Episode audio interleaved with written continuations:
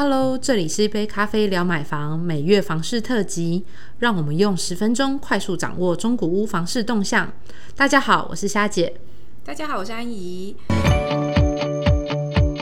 这个月又来了，就是十月初到了嘛，那我们要来跟大家分享一下上个月九月在乐屋网的部分有什么样的观察，然后数字整体呈现的状况怎么样？在那个整体的访客，然后还有预约看屋数的部分，请夏姐先来跟大家分享一下。好，那过往九月啊，呃，大部分的房市，大家对于房市新闻的印象，其实都是集中在新建案的九二八档期。那那时候有非常多的建案来做推广嘛，所以包含了那个铺天盖地的建案讯息啊、广告啊，或者是那因为建案可能会落座在这个从化区，所以比较多相关从化区的相关的新闻。那不过在这一次，我们有发现，其实今年在中古屋也有不错的反应。嗯，对，怎么说？哦，那呃，就我乐屋网站上面，其实我们因为我们一直都很跟着市场脉动，市场那个房市起来，我们就会看到哇，我们站上的数字就会往上起飞。那所以虽然九月比八月的少一天，那不过整体在就是每日的平均预约看屋数，其实还呃略增加了八点三 percent。那年增率更是很很厉害，比相较于去年大增六成以上。哦，我们看到这个数字，那当然是老板可以给我们拍拍手啦。哇，六成以上，跟去年相比，好，那那我们在细探究，就是为什么会涨到六成哦？其实我们有发现两个原因，当然一个原因其实是呃九六八档期这些建案的外溢效果。嗯，好，那为什么说它是外溢效果呢？因为我们发现，呃，这一次预约看屋数，往年相较，如果是去年来看的话，大概五屋龄五年以下的新屋占我们总体预约看屋量，大概在二十到二十五 percent 左右。那但是今年的九月，这个占比超过三十 percent 哦，那所以可能大家会在，因为大呃，通常新建案现在呃单价价格比较高嘛，因为前一阵子也还有那个建案缺工缺料啊的相关新闻，那当然就会反映在就是预推案的房价上面，所以大家也同时间，因为既然是买房子，可能看新建案也会看中古屋，那所以就会把呃目标就转向于哎稍微也还是比较新，好屋龄比较轻的新古屋就五五年以下的新古屋，好，那所以在这边其实呃也就将这样子的，就是建案的宣传的呃，等于是大家看屋的这个呃眼光部分，也就是外溢到中古屋市场、二手屋市场这边来看，这样子。哦，我觉得新古屋真的是一个很不错的选择。嗯，说真的，它很多也都是几乎没人住啊，它只是已经成案了，就是盖好了新的房子，对不对？那价格又不会像预售屋那么高，因为它最新，它一定最贵啊。那如果位置也差不多，那整体状况其实都蛮好的话，新古屋反而会是一个好选择，尤其是现在房价一直没有掉。我觉得他如果看完 一轮预售，想说什么这边原本都是三十几，开到四字头，那他可能就会考虑一下新古屋。而且预售其实你还要等它完工嘛。对。那如果以新古屋它已经盖好了，一来你可以就是直接去看，因为就像看中古屋一样，你可以去现场看房，对。然后看它的格局啊、采光都可以一目了然，对。那也不用等待期，对。那相对因为屋龄轻哦，所以比如说所以的设备来讲，其实都是比较新颖的，嗯，对。那我觉得新古屋的这一段其实也是现在就是在二手。市场上，我觉得也是蛮好的选择，嗯，蛮受欢迎的。那这次外溢效果其实分布在两个县市，嗯，好，在台中跟高雄其实是比较显著的。那尤尤其在高雄的反应非常的明显，那那个明显到呢，其实以往哦，我们过往在看大概在一到六月左右，嗯，其实高雄在乐物网站上面最热的一项都是凤山区，哦，好，那但是在这一次八九月起的一些变化，嗯，好，那也又以这次呃新外溢的效。果其实，在高雄市的南子区跟桥头最为显著，分站就是当地的一二名。以新古屋这边来看，对，那预约看屋数大概是翻了两三倍。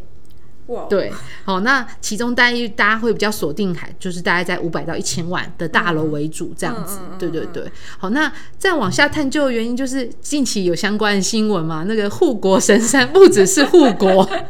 还有护房的效益，有这些新闻来看。对，那我我知道安怡最近看了很多相关的新闻，要不要来帮大家来说说看？对，发生在男子发生了什么事情？这个这个台积电大大真的是非常厉害。走到哪护到哪，走到哪涨到哪。因为男子真的是太夯了，就是相信大家如果有在关注房市的动态的话，应该会一直看到说，哇，这个台积电要到男子设厂，男子就。跑到一个不知道哪里去了，这样子房价一直往上冲，那所以我们就去调了一些相关的资料来去了解一下，说男子的状况到底是怎么样的一个情形。我们是以我们乐网的站上的物件数，然后去除以那个买方的数字，然后去算到一个供需比的一个数值。那这个供需比的数值就是当数字越大的时候，表示它的需求越小哦，数字小一点反而是需求比较大哦。OK，好，然后我们去比较一下，就是在高雄市跟男子区。区的整体反应的状况，我们去拉了今年从一月开始逐月一直到今年八月的数字，然后观察一下，发现啊，其实，在高雄市的部分。因为今年五六月有疫情的关系，所以五六月的状况已经是最不好嘛。那高雄市的部分，它哪一个月最不好呢？它的最差的一个数值是在六月，就是六月达到一个高峰。六月的数值，这个供需比是十四点六。十四点六是什么样的概念？就是相当于每十四点六间房才可以分到一位买方。当然，就是购物的概念其实不是这样，一个买方他其实可以同时看很多房子啦。但是我们算成一个比较简单的供需比，它是换算的数字是长这。这样，然后在男子区的部分呢，这男子区比较特别，因为我们看了一下高雄其他可能凤山啊、三明啊这种过去的热区，大概也都是跟高雄市的状况差不多，就是到六月会是一个高峰，就是一个供需比数字最大，就是需求最小的时候，然后七八月才渐渐逐渐的回稳。但是男子区它反弹很快，就是它最最最最供需比最大的时候是在五月，五月的数字是十点五，就是大概每十点五间房就是分到。一位买方这样子，然后在六月的时候，大家还在水深火热的时候，诶，它供需比的数字都渐渐下来了，也就是说，它需求渐渐渐渐渐渐提高了，那表现的状况其实是很强势的。尤其是啊，过去其实刚刚有讲到说，三明、凤山都是当地的热区嘛，然后我们去调了一下那个民政局最新的今年八月的资料啊，其实南子区它已经是高雄的第四大区。嗯。就是它的这个窜升的速度非常快，对对对，就是我跟大家讲一下，第一名还是凤山，凤山目前的人口是三十五点八万人，然后第二名是三名，就是三十三点四万人，第三名是左营，左营有十六点九万人，那男子已经有十九万人了，所以它其实是第四大区、第四大城这样子，其实是蛮厉害，就男子区一直有这个后来跟上的趋势，那当然还包含我们刚刚前面讲到这个台积电设厂的事情，先是说要落脚在高雄，高雄先望。一波，然后紧接着说，哦，那那个七奈米新厂应该就会在武清，就是那个中友高雄炼油。厂的旧址这样子，然后就是男子啊，然后连带着周遭的那个桥头科学园区有桥头的呃当地的话题，然后整个都一起热起来，所以这个方式男子的方式就是一飞冲天，而且反应的非常速度快，因为我看比较大量的新闻其实都是落在呃七月开始嘛，对七月对，但是你刚刚讲到那个呃人口数的变化，其实在五六月的时候就慢慢慢慢有一些反应生效了，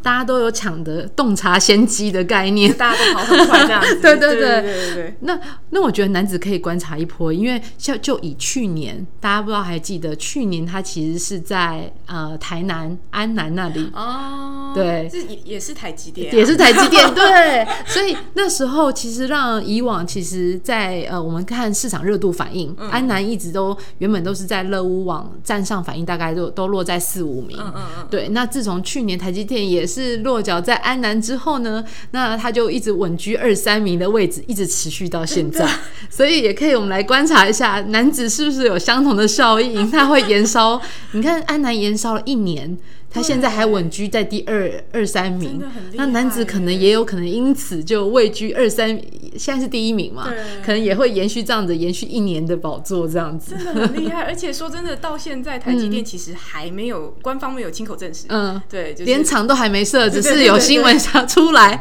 就开始发烧了。看他可以夯多久？对，看他可以夯多久。好，那持续的观察，我们会帮大家随时 update 进度喽。对，那我们就下这个月再聊。好。拜拜，拜拜。